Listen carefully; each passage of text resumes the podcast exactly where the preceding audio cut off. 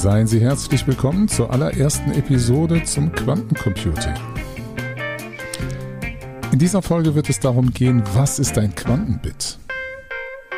Und die besondere Herausforderung, die wir hier haben, ist, das Quantencomputing ist mathematisch sehr gut zu verstehen, aber was ist damit gemeint, die Intuition, die sprachlich zu vermitteln? Ihnen Gefühl zu geben, wo geht das Ganze hin? Wie funktioniert das Ganze mit dem Quantencomputing? Das ist die Herausforderung, die wir in diesen Podcast-Episoden haben. Wir werden mal sehen, ob das gelingt und wie gut das gelingt. Es ist ein Versuch wert. Viel Spaß beim Zuhören.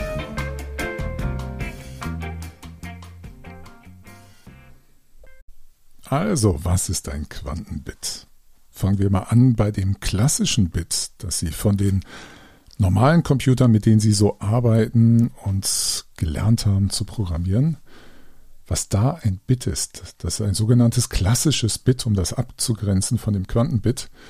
Ein Bit, das wissen Sie, das ist ein Wert, der kann nur entweder 0 oder 1 sein. Die Symbole 0 oder 1 wurden gewählt, damit man das auch gleich zum Rechnen nutzen kann. Aber im Grunde ist es völlig unerheblich. Man unterscheidet nur zwei unterschiedliche Werte meistens eben im Kontext eines Bits als 0 und 1 bezeichnet. Dazu kommt noch, dass Sie im klassischen Computing alle Informationen, die Sie haben, in irgendeiner Weise durch Kombination von Einsen und Nullen, man sagt ja kodieren. Sie können Bilder, Sie können Texte, Sie können Audios, alles als Folgen und in 1 und 0 übersetzen. Sie müssen dazu selbstverständlich immer sagen, welche Art von Codierung wird dafür genutzt und für welches Medium ist das Ganze gedacht. Also es gibt zum Beispiel so ein Format, was Sie wissen, JPEG oder MP3.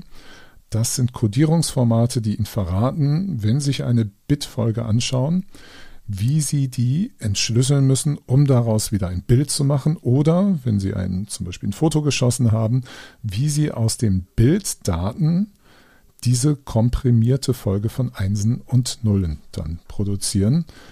Weil der Witz gerade beim Foto ist ja, dass sie weniger Bits haben, als wenn sie die Originaldaten nehmen eines Bildes, wo sie dann einfach die Bildpunkte und die einzelnen Farbkodierungen hintereinander setzen würden. Das ist viel zu viel bei den meisten Bildern. Also wir codieren unsere Informationen, alles, was wir haben in einem Rechner, das kennen Sie auch vom Programmieren, alles in Form von Einsen und Nullen auf der Hardware-Ebene. Dass Sie als Mensch dann mit gewissen Abstraktionen arbeiten, variablen Namen geben und sich wenig Kopf darum machen, dass das intern alles Einsen und Null sein, das sei mal dahingestellt, das ist ein anderes Thema. Aber der klassische Computer arbeitet mit den Einsen und Nullen.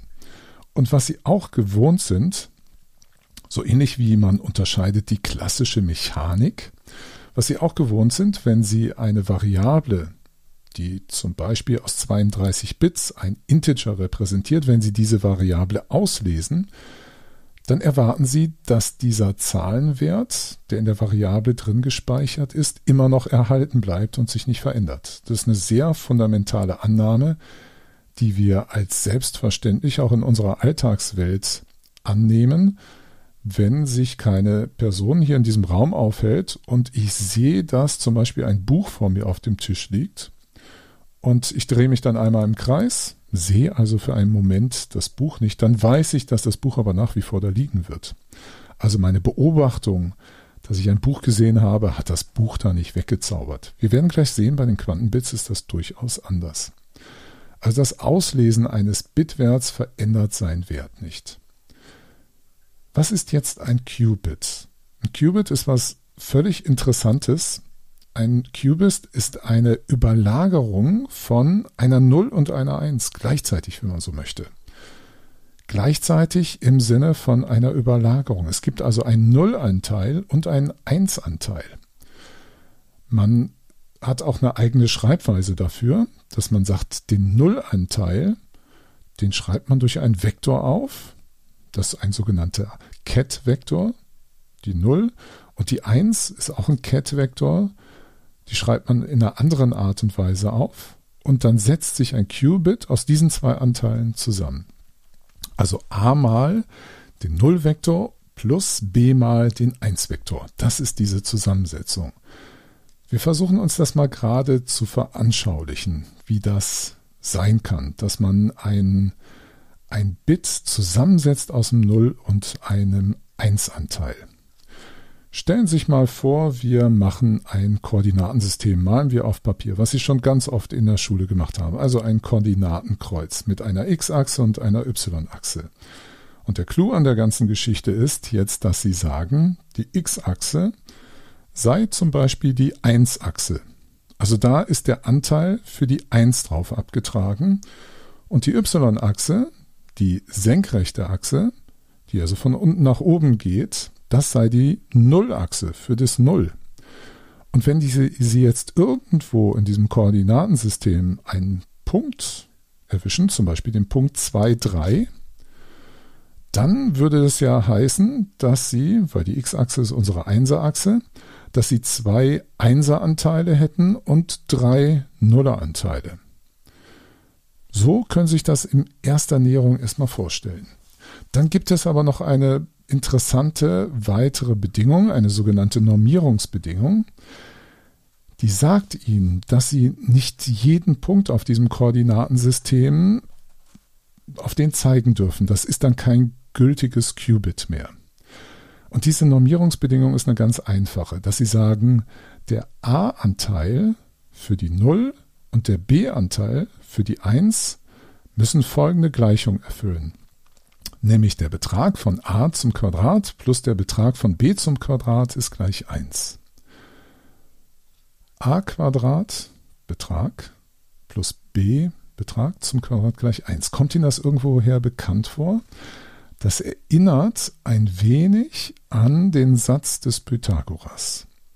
Und das heißt auch, wenn Sie jetzt ein Koordinatensystem haben, wir hatten gerade gesagt, die x-Achse sei die 1-Achse und die y-Achse die 0-Achse, dann heißt diese Bedingung, weil wir ja gesagt haben, es gibt einen gewissen a mal den Nullanteil eines Qubits plus b mal den 1-Anteil eines Qubits, der muss dieser Bedingung erfolgen. Das heißt, wir müssen jetzt einen Einheitskreis malen.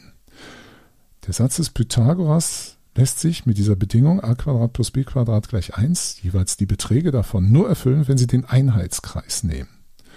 Also alle Werte, die auf dem Einheitskreis liegen, die sind dann gültige Qubits.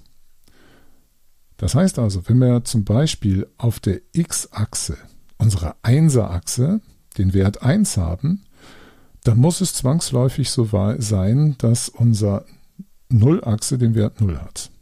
Das ist nämlich der äußerste rechte Ecke, wenn man so möchte, Ecke eines Kreises. Ne? Gehen wir nach ganz oben auf dem Einheitskreis, dann wäre unsere y-Achse die Nullachse 1 und dann ist der Wert für die 1-Achse selbstverständlich 0. Jetzt können wir irgendwo auf 45 Grad gehen. Das ist dann, ja, was ist das, irgendwie 1 durch Wurzel 2, also 0,70 irgendwas. Wenn Sie da auch wieder das Quadrat berechnen, den einen Teil zum Quadrat, den anderen Teil zum Quadrat, ja, das ist dann ein halb, ja, und irgendwie addiert sich das dann zu 1. Darum komme ich nämlich ne, 1 durch Wurzel 2. Dann ist das auch wieder, diese Bedingung ist erfüllt, liegt also auf dem Einheitskreis und dann sehen wir aber, dass das na, zu einem gewissen Anteil eine eine 0 ist und zu einem gewissen Anteil eine 1 ist. Jetzt ist die Frage, mit welcher Anteiligkeit ist das denn dann eine 0 oder eine 1? Das ist jetzt die nächste entscheidende und interessante Frage in diesem Zusammenhang mit Qubits. Wie ist diese Verteilung eigentlich genau zu lesen, dass wir da auf dem Einheitskreis irgendeinen Punkt abgreifen können und was heißt es dann? Der nächste besondere Punkt ist, ich sagte eben über ein klassisches Bit, wenn ich das auslese, dann behält das Bit selbstverständlich seinen eigenen Wert bei. Wenn ich ein Qubit auslese, dann verändert es seinen Wert und dann ist der ursprüngliche Zustand verloren. Das Besondere an den Qubits ist, dass ich diese Anteile, den Nullanteil und den Einsanteil, aus dem sich dieses Qubit zusammensetzt, nicht so einfach angucken kann. Das geht nicht. Ein Bit sehe ich einfach, das ist eine 0 oder 1, fertig aus die Laube und es verändert sich nicht dabei. Ein Qubit ist so ein merkwürdiges Ding, was wir mathematisch sauber beschreiben können durch diese Überlagerung von einem 0 und einem 1 Anteil. Wir können aber diese Anteile uns nicht angucken. angucken heißt nämlich in der Quantenwelt, dass wir ein anderes Quantenbit brauchen, um da reinzugucken, reinzugucken, aber dann passiert etwas.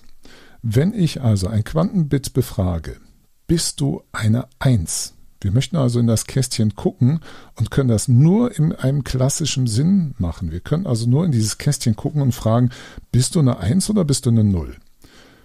Dann sagt uns das nicht Null oder Eins im Sinne von ich bin dieses oder jenes, sondern es nimmt dann in dem Moment einen dieser Zustände Null oder Eins ab mit einer bestimmten Wahrscheinlichkeit. Und diese Wahrscheinlichkeit ist, daher ist dieser Satz von dem Pythagoras so interessant, a Quadrat plus b Quadrat gleich 1.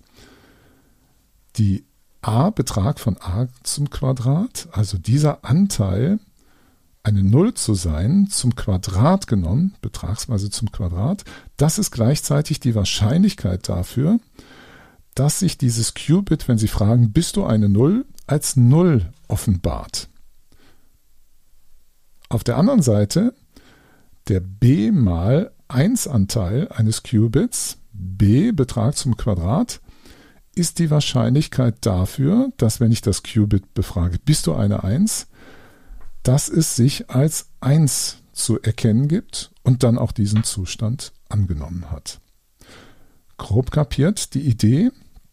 Ich kann also nicht bei einem Qubit mir angucken, wie die Anteile dieser Überlagerung von dem 0 und dem 1-Anteil sind, sondern ich kann es nur befragen, sag mal, bist du eine 0 und dann entscheidet es mit einer bestimmten Wahrscheinlichkeit, eine Null zu sein. Es kann sich aber auch diese Frage verneigern, ver, verneinen und sagen, nein, ich bin keine Null, heißt also dann folglich, es wird zu einer Eins mit einer Restwahrscheinlichkeit, die dann übrig bleibt.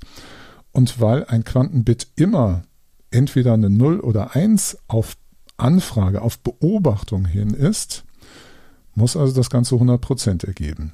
Es kann nicht undefiniert bleiben. Daher kommt das, dass dieses Betrag a zum Quadrat plus Betrag b zum Quadrat gleich 1 ist. Also das Quantenbit ist auf einem Einheitskreis irgendwo ein bestimmter Wert. Und wenn wir dann diesen, diesen Radius da nehmen und uns abtragen, den Einseranteil und den Nulleranteil, aber immer davon das Betrag davon vor und das zum Quadrieren, dann haben wir die Wahrscheinlichkeit dafür. Das kann ich eigentlich, werde ich nicht müde, das immer wieder und immer wieder zu betonen, dass das so ist. Aber das ist das Merkwürdige an den Quantenbits. Das ist auch der Grund, warum sie erstens sagen, dass Quantenbits echter Zufall sind. Wenn ich also ein Quantenbit, wie ich das eben sagte, auf dem Einheitskreis mit so 45 Grad, also da zwischen dem im, im, im ganz oben recht oberen Quadranten, da 45 Grad, so ein, eine Linie zeichnet, wo sie den Einheitskreis schneidet, da hatten wir eben die Projektion von 0,7 ungefähr auf die x-Achse, 0,7 auf die y-Achse, das heißt also auf unsere 1er-Achse beziehungsweise auf unsere Nuller-Achse das Quadrat davon bilden. dann kommen wir auf ein Halb jeweils. Das heißt, mit gleicher Wahrscheinlichkeit ist das entweder mal eine 0 oder mal eine 1. Mit 50-prozentiger Wahrscheinlichkeit. Und das ist ein perfekter Zufallszahlengenerator.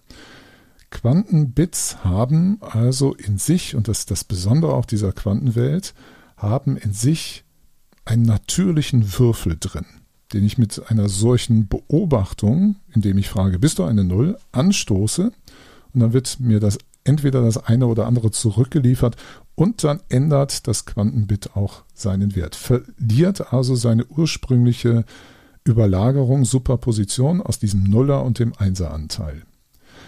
Das kann man versuchen, sich etwas bildlich klar zu machen, indem man dieses a Quadrat und b Quadrat, von dem man ja weiß, dass das in Summe eine 1 sein soll, zum Beispiel als Einheitsquadrat darstellt. Ein Einheitsquadrat ist ein Rechteck, bei dem alle Seiten die Länge 1 haben. Damit ist auch die Fläche einmal 1 gleich 1. Also das sind die, wenn man so möchte, bildlich die 100 Prozent. Jetzt kann man also abtragen, zum Beispiel den a Quadrat, Betrag muss ich immer eigentlich sauber sagen, Betrag von a zum Quadrat kann ich da abtragen und sagen, na, das ist auch wieder ein kleineres Quadrat. Es muss also kleiner sein, selbstverständlich, als dieses einmal eins oder mindestens genauso groß. Und die Restfläche ist dann die Wahrscheinlichkeit, die übrig bleibt, dass das Ganze dann der andere Wert ist. Also wenn ich für die Null zum Beispiel abtrage, dieses einhalb, die Seitenlänge einhalb in diesem einmal eins, dann weiß ich, dass das Ganze ein Viertel ist. Dann bleiben noch drei Viertel übrig für den Einseranteil, also die Wahrscheinlichkeit, dass das Ganze eine Eins ist. Wir haben die Möglichkeit, das in einer Simulation mehrfach durchlaufen zu lassen, um ein Gefühl dafür zu kriegen, wie diese Verteilung eigentlich ist. In der realen Welt können wir nur einmal mit diesem Quantenbit interagieren und damit haben wir es verändert. Es ist also so, wie wenn ich auf das Buch hier vor mir schaue und das sehe, dann brauche ich mich gar nicht mehr wegzudrehen. Ich sehe es und in dem Augenblick hat es sich dann auch schon wieder verändert, hat es einen eindeutigen Zustand von 0 oder 1 mit dieser Beobachtung angenommen. Das ist also ganz merkwürdig. In diesem Augenblick des Hinschauens verändert es sogar seinen Wert. Das hat damit zu tun, das ist nichts Magisches, weil in der Quantenwelt kann ich, wenn ich beobachten möchte, wie geht das, wenn Sie normal auf etwas gucken? Wir sind ja in einer makroskopischen großen Welt.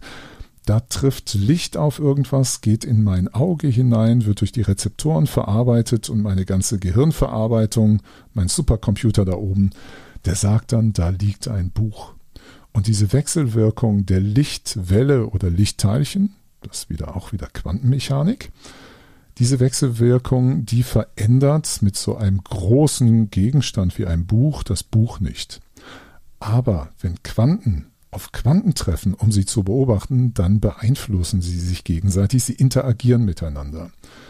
Da geht ja auch gar nicht das, das Sehen geht gar nicht anders als über diesen Weg. Also wenn Sie Licht brauchen, um Licht zu sehen, wenn Sie so wollen, dann haben Sie eine Interaktion auf dieser Ebene. Das ist das Besondere dieser Empfindlichkeit, dieser Andersartigkeit dieser Welt im klitzeklitzekleinen, wo also die Beobachtung selber das System zwangsweise verändert. Ich sprach eben davon, dass man das als Quadrat im Einheitsquadrat sich auftragen kann und durch die Flächenanteile das dann sieht. Man kann das auch, wenn man möchte, in einem Kreis machen, indem man diese Quadratanteile in einem Kreis aufträgt, die dann in der Fläche zusammen auch den Einheitskreis ergeben. Es sind beide geläufige Darstellungen, die mir schon untergekommen sind.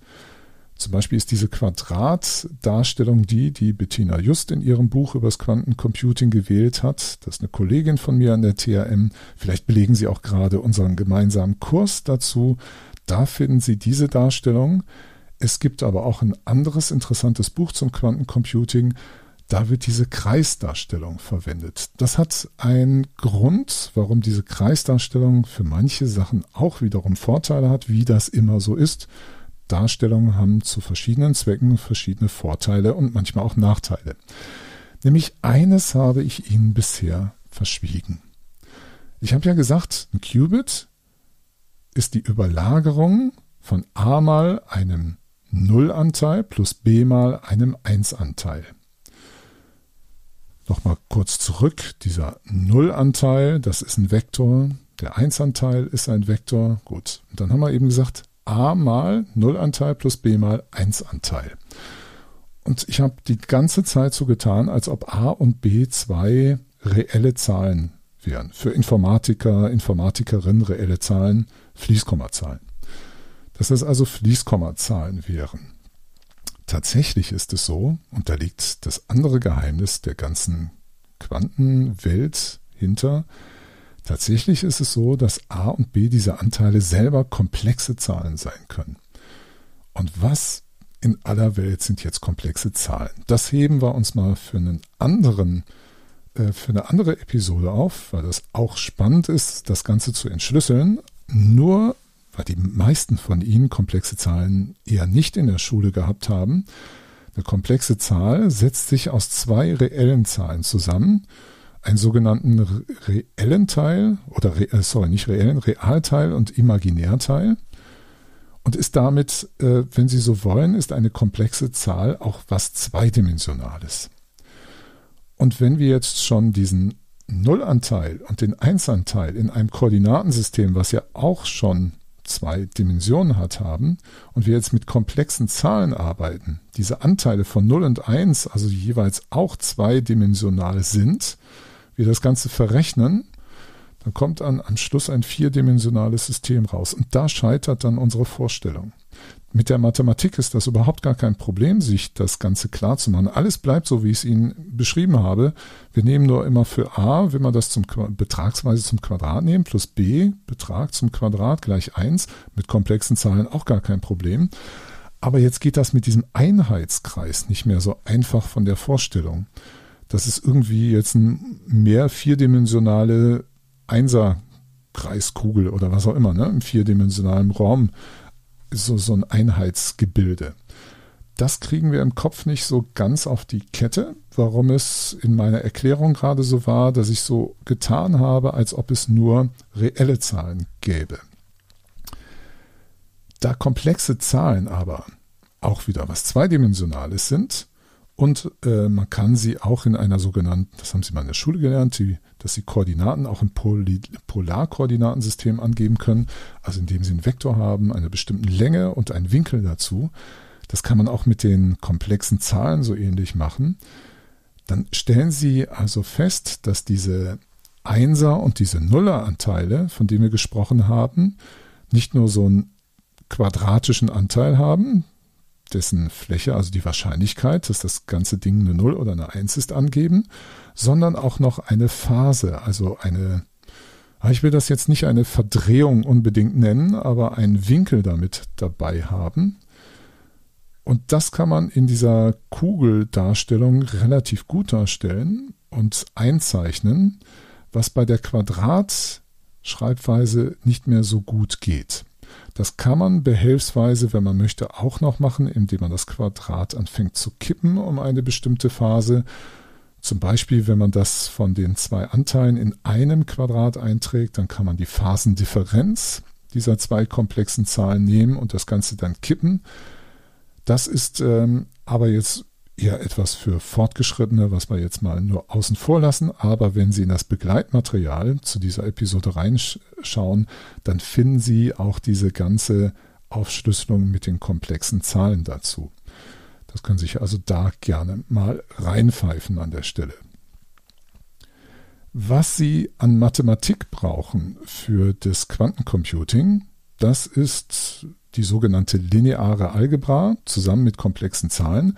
Wenn wir die komplexen Zahlen erstmal außen vor lassen, dann ist das im Kern Vektor- und Matrizenrechnung nichts wirklich Dramatisches, was eigentlich sehr überraschend ist, dass die Grundlage unserer Natur, dieser kleinsten Teilchen, dieser Quantenmechanik, aus dem dann das Quantencomputing entsteht, dass diese kleinsten Teilchen also mit linearer Algebra und komplexen Zahlen zu berechnen sind. Das ist schon unglaublich erstaunlich.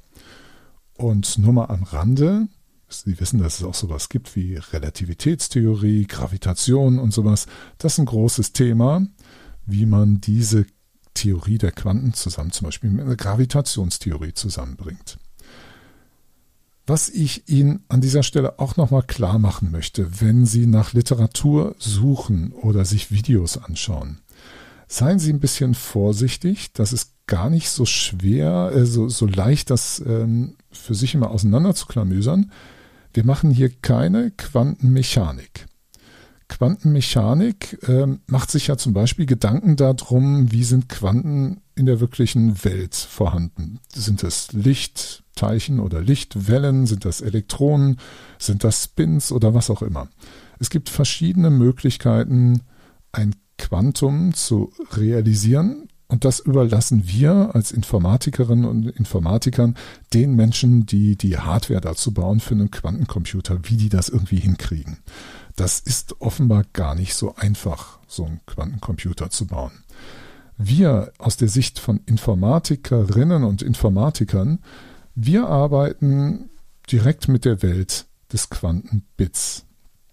Uns interessiert also nicht, genauso wie bei einem klassischen Bit nicht, wie das Ganze realisiert wird. Bei einem klassischen Bit fragen wir auch nicht wirklich nach, ist das Ganze durch Strom realisiert, durch Spannungswerte, was auch immer, oder ist das durch Elektronen oder sind das Kugeln in Kästchen, interessiert uns alles nicht.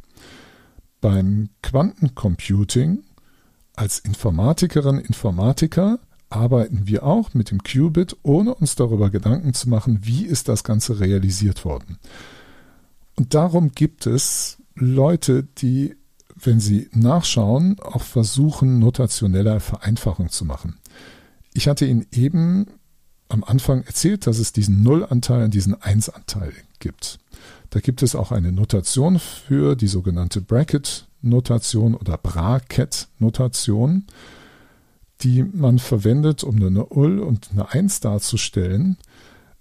Das ist eine richtige Schreibweise, wenn man Quantenmechanik betreibt. Da muss man auch manchmal richtig aufpassen, ob man die Operationen, die man mit diesen sogenannten Bra- und Ket-Vektoren macht, ob man das alles richtig miteinander kombiniert. Wenn wir aber das Quantencomputing könnte man, wenn man wollte, die Notation auch ein bisschen vereinfachen und zum Beispiel nur mit Vektoren das Ganze betrachten. So machen wir zum Beispiel so eine lässige Geschichte und sagen, der Ket-Vektor für 0, also dieser Nullanteil, der Ket-Vektor für 0 ist die 1, 0 und sagen einfach ein Gleichheitszeichen. Das ist nicht ganz korrekt, wenn Sie einen Physiker, Physikerin fragen, die da theoretisch sauber ausgebildet sind. Wir sind da ein bisschen lässiger mit dem Umgang, weil wir aus bestimmten Komplikationen oder wir kommen in bestimmte Komplikationen nicht rein, weil wir mit den Quanten ja nur auf der Abstraktion einer Informatiksicht mit denen rechnen wollen und jetzt nicht natürliche Phänomene in der Welt erklären wollen. Wie gesagt, für uns sind Hardware-Menschen dafür zuständig, uns irgendwie solche Maschinen zur Verfügung zu stellen. Und wenn die das gemacht haben, dann sind wir die coolen Typen, die die ganzen Maschinen dann programmieren. Und da werden Sie auch sehen, das ist nicht so, wie man sich das vorstellen mag, dass Sie da mit einer High-Level-Programmiersprache da so rangehen, mal eben so eine kleine Routine schreiben mit Objektorientierung. Das existiert da noch nicht.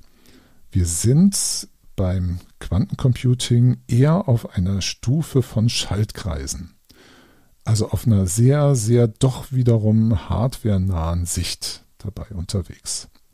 Das mag aber mal für heute genug sein für unsere Einführung ins Quantencomputing. Schauen Sie sich also an, wenn Sie Lust haben, das Begleitmaterial Was ist ein Qubit? Das habe ich Ihnen im Begleittext zu dieser Episode verlinkt. Da können Sie sich das Ganze nochmal in Ruhe anschauen und kriegen auch ein bisschen mehr mathematischen Formalismus da beigebracht. Machen Sie es gut und bis zur nächsten Episode.